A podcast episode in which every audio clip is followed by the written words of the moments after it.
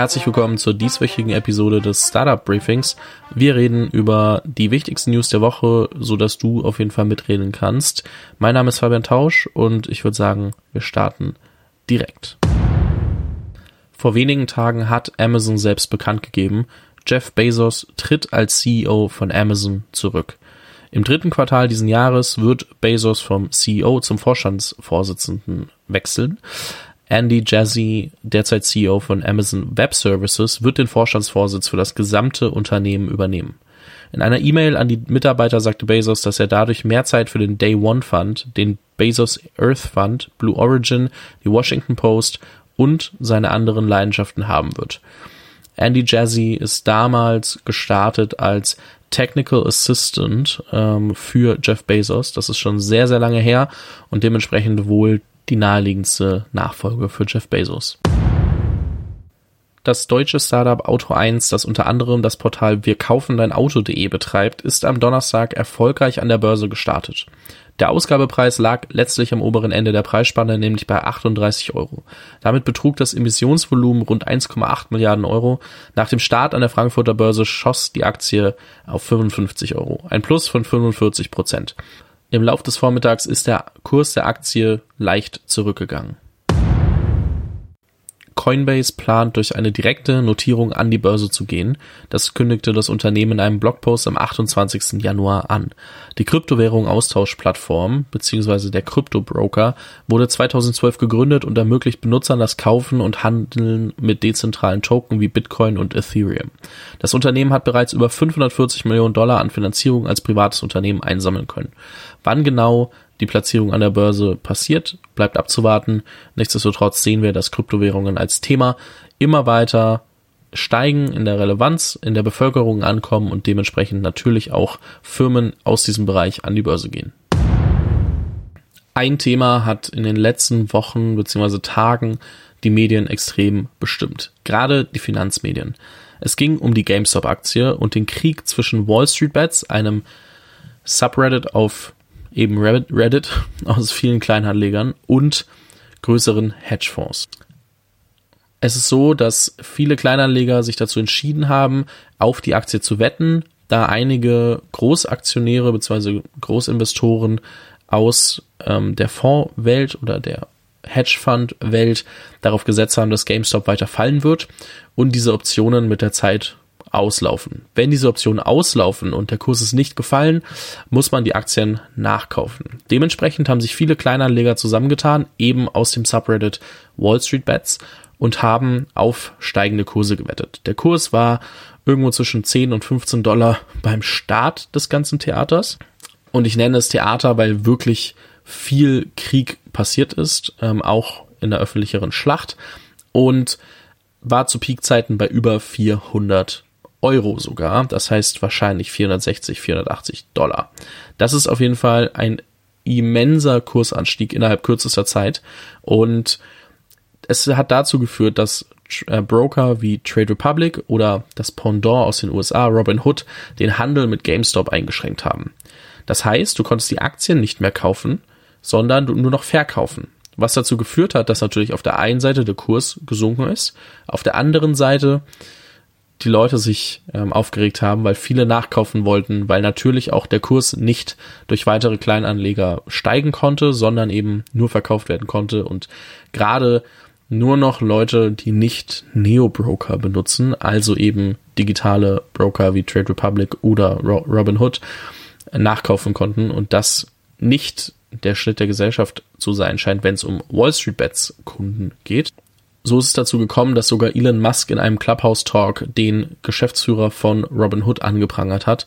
Trade Republic hat es dann später in einer Erklärung darauf geschoben, dass das Handelsvolumen zu groß wurde und so es einfach gedauert hat, bis diese Order ausgeführt werden konnte und damit nicht gewährt werden konnte, dass jemand gewährleistet werden konnte, dass jemand den Preis bekommt, der angezeigt wird.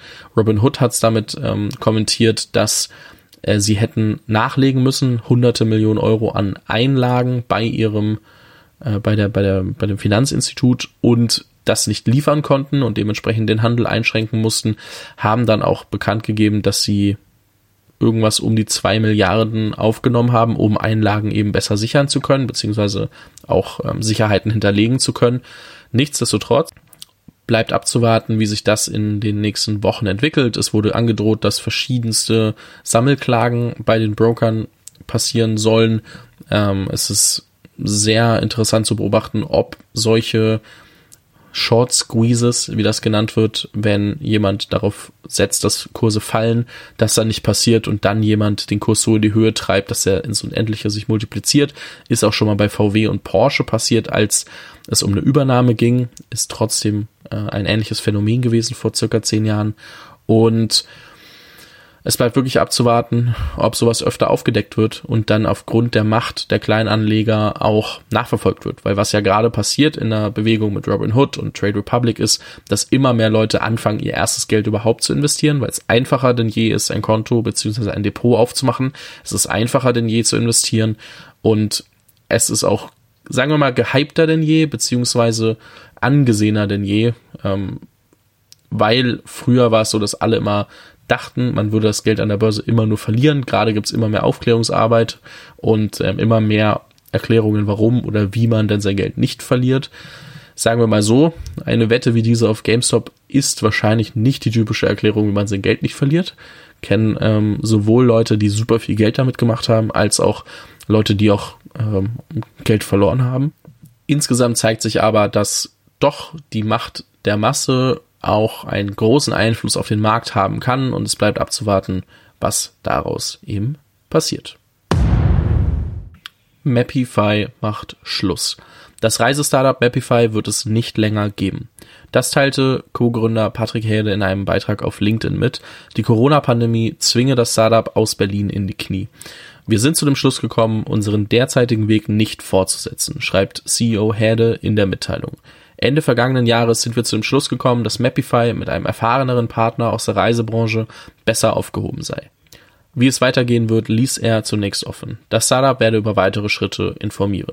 Hier muss ich mich ein bisschen zusammenreißen. Patrick und ich sind inzwischen sehr gut befreundet. Wir haben auch ein Podcast-Interview gemacht, das super spannend ist, weil Patrick sehr, sehr viele Erfahrungen aus seiner inzwischen ich würde sagen, sieben, acht, neunjährigen Unternehmerreise teilt. Deswegen auf jeden Fall nochmal gucken, wenn du das Interview mit Patrick Häde von Mapify noch nicht gehört hast. Auch wenn er inzwischen in einer anderen Position tätig ist und das Startup eingestellt wurde. Ich muss sagen, ich respektiere und äh, beziehungsweise ich verneige mich vor der Entscheidung. Als Patrick mir das mitgeteilt hat, war ich wirklich baff und muss einfach sagen, dass es eine der schwersten Entscheidungen als Unternehmer ist und zweitens auch wie das dann abgewickelt wurde und da werden auch noch mehr Details kommen. Wir haben uns schon gesagt, wir setzen uns zusammen, wenn das alles mal durch ist. Es ist unfassbar, was für eine große Entscheidung das ist, die die Gründer dort getroffen haben. Dementsprechend auf jeden Fall nochmal reinhören, kann man einiges lernen aus dem Interview mit Patrick und ähm, wir bleiben alle gespannt, äh, was mit Mapify beziehungsweise den einzelnen Gründern passiert. Spotify hat jetzt 155 Millionen Premium-Abonnenten und 345 Millionen monatlich aktive Nutzer, wie aus dem am 3. Februar veröffentlichten Ergebnisbericht hervorgeht. Diese Zahlen bedeuten eine Steigerung von 24% und 27% im Vergleich zum Vorjahr. Den größten Zuwachs gab es bei den werbefinanzierten monatlich aktiven Nutzern, die um 30% auf 199 Millionen Nutzer stiegen. Eine Nachricht, die mich etwas stutzig bzw. nachdenklich gemacht hat. Deutschland ist im weltweiten Innovationsranking nur auf Platz 4. Denn seit 2013 ermittelt der Wirtschaftsnachrichtendienst Bloomberg aus Faktoren wie der Forschungskapazität, der Produktivität und der Anzahl angemeldeter Patente die Innovationskraft der verschiedenen Länder der Erde. 2020 hatte Deutschland diese Liste angeführt. In diesem Jahr muss sich die Bundesrepublik jedoch hinter Südkorea, Singapur und der Schweiz einordnen. Amerika ist nicht einmal mehr unter den Top 10. Die Berliner Firma Adjust hat ein kalifornisches App-Unternehmen für angeblich circa eine Milliarde US-Dollar verkauft. Das US-App-Unternehmen AppLovin übernimmt das Berliner Startup Adjust. Umgerechnet 830 Millionen Euro sollen laut Medienberichten für die Werbetechnologiefirma fließen. Ich hatte auch letztens in einem Clubhouse-Talk mit Jörg Binnenbrücker kurz gesprochen. Er meinte auch roundabout eine Milliarde US-Dollar. Er kann es nicht genau sagen. Vielleicht darf er es auch nicht, weil es nicht 100% bekannt gegeben wird. Aber er meinte rund eine Milliarde US-Dollar.